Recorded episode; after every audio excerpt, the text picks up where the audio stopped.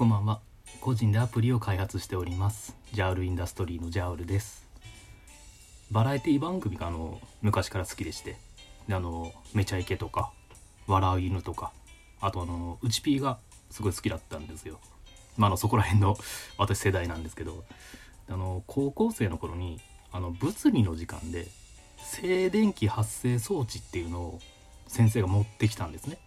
あの銀色のなんか大きい玉みたいなやつがあるじゃないですか。でもあのこれからその実験の準備をするからこれで遊んでていいよみたいな感じでその先生がその準備室に戻っていかれたんですよ。その静電気発生装置をあの教壇に置いて。でも僕それ見てもテンションエラー上がりましてあのバラエティでよく見るやつみたいな感じで。でその、まあ、帯電して私がそのクラスメートそのバチバチに静電気ぶつけて暴れてたんですね。であの一通りあの暴れ終われ、ま、暴れ終わりまして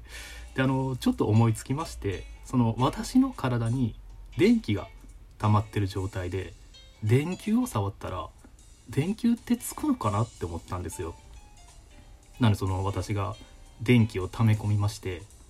でクラスメートに電球を持ってもらってでその電球を触ろうとしたんですよ。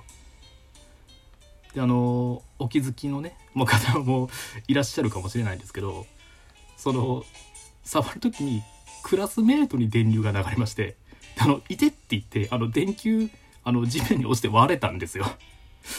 なんであのこの実験から、えー、静電気で、えー、電球をつけようとすると、えー、同級生に電流が流れて、え電球は割れるということが分かりました。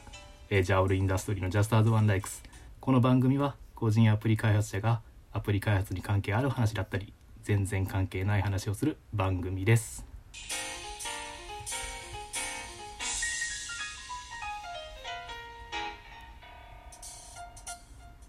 改めましてこんばんは。ジャウルインダストリーのジャウルです。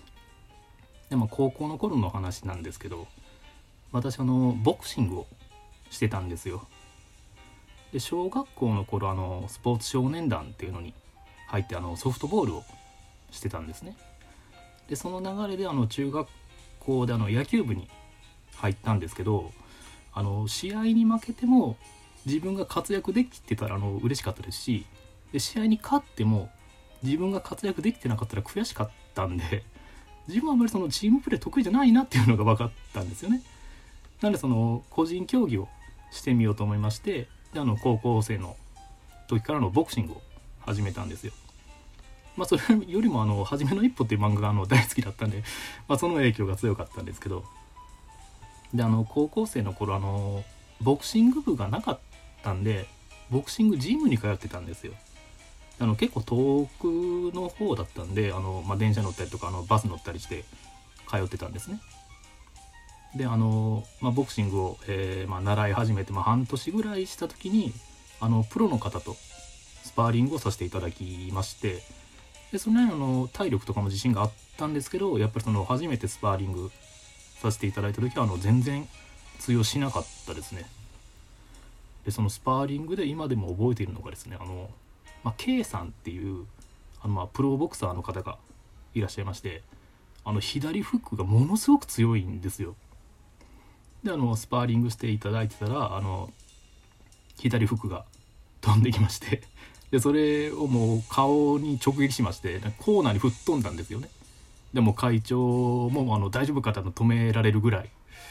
でまあその日あの、まあ、ジム上がりましてあの母親がその駅まで車であの迎えに来てくれまして。で私の顔を見たらもうえらい驚いてるんですよ「あのジャウルあんた顔どうしたの?」って言ってまして。で家帰ってあの鏡を見たらの鼻が曲がってましたね。なんか鼻の軟骨ってあの曲がりやすいみたいなんですよ。でも学校行ったらもう同級生からもえらいいじられましたね。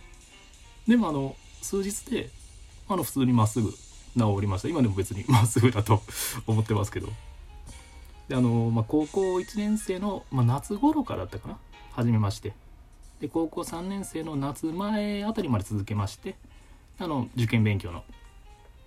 えー、時期になったんで、えー、辞めたんですよ。で大学に入りましてあのボクシング部があったんで入ったんですよ。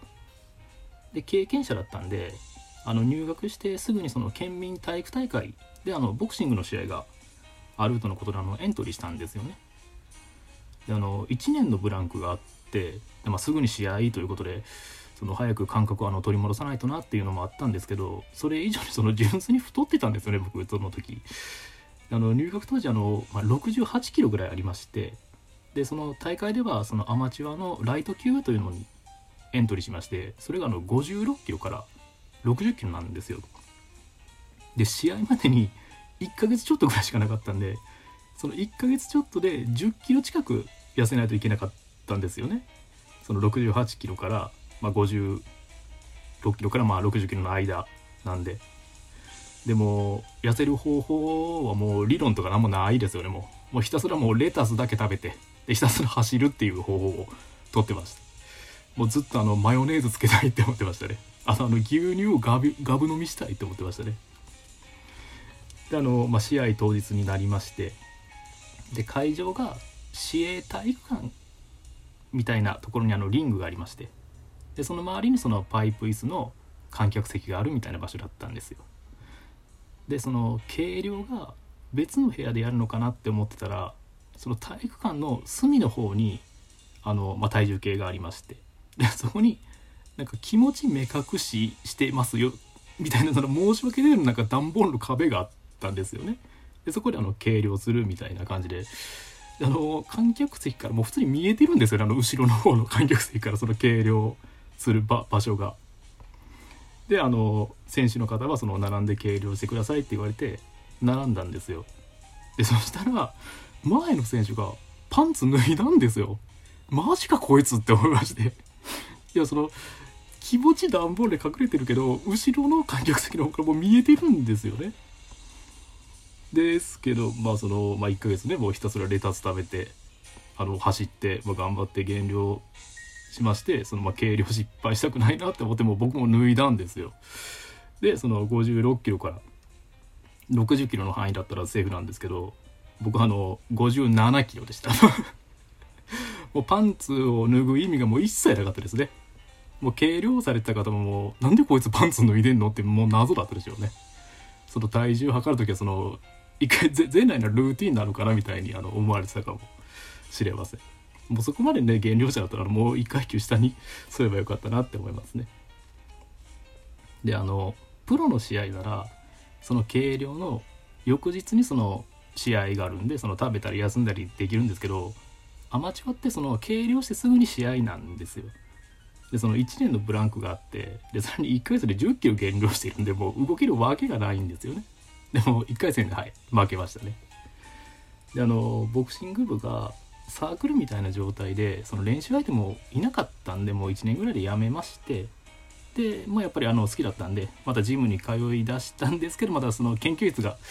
忙しくなってきて辞めてで社会人になってでスポーツジムのボクシングコースに入って続けてたんですけど、えー、引っ越しでちょっとま遠くなってしまってで辞めてでも今それっきりって感じですね。えー、最後にですねあの、まあ、今週の私のあのアプリ進捗のコーナーなんですけど、えー、今週の進捗はございます。あの、まあ、トイレの番人っていう名前で、えー、その漏れそうな人たちをあの救うっていうアプリを今作ってましてでそれでですねあのぷいぷいモルカーというあのスポストップモーションアニメと、えー、コラボしました、まあ、あの 完全に非公式なんですけどあのそのモルカーっていう、えー、まあ、モルモットの車のあの 3D モデルを作られた方があの商用利用とかじゃなければあの自由に使っていいですよってあの言われてたんであそういえば私も今ちょうど 3D のゲーム作ってたんで、まあ、やってみたんですよ。なんかこういうことやってるから進捗ないんですよね。あのクリア画面とかタイトル画面とかあの作ろうと思ってたんですけどあの概要欄にまあ URL 載せておきますんでまあ、よければ見てみてください。であとですねあのお礼をお伝えしたいなと思いまして、まあ、ラジオトークをあの始めて、まあ、1ヶ月ちょっとぐらいの、まあ、まだまだの始めたてなんでなるべくそのアナリティクスは見ないようにしてるんですよね。まあ、ショックを受けるというか、まあ、まあ少ないだろうなって思って。で私はあのアプリ開発者なんで、まあ、頑張って作ってリリースしてもそれ誰も遊んでくれないとかいう経験はねあのずっとしてるのでまあ、ある程度体制はついてるんですけどやっぱりそのトークを配信してもその誰も聞いてくれてないとかそのリアクションつかなかったりするとやっぱりあのちょっとまあ来るものはあるんですよね。あこのこの回だら滑りしてたんかなみたいな。ですからそのまあパッと見てみたらあの聞いていただけてるみたいですし私の想像以上に。あとまあリアクションもあのつけていただけてるんでもう本当にあのありがとうございます。えー、最後までお聴きいただきありがとうございました。えー、まだまだねあの寒い日が続きますので、えー、暖かくして、えお過ごしください。それではまた来週お会いしましょう。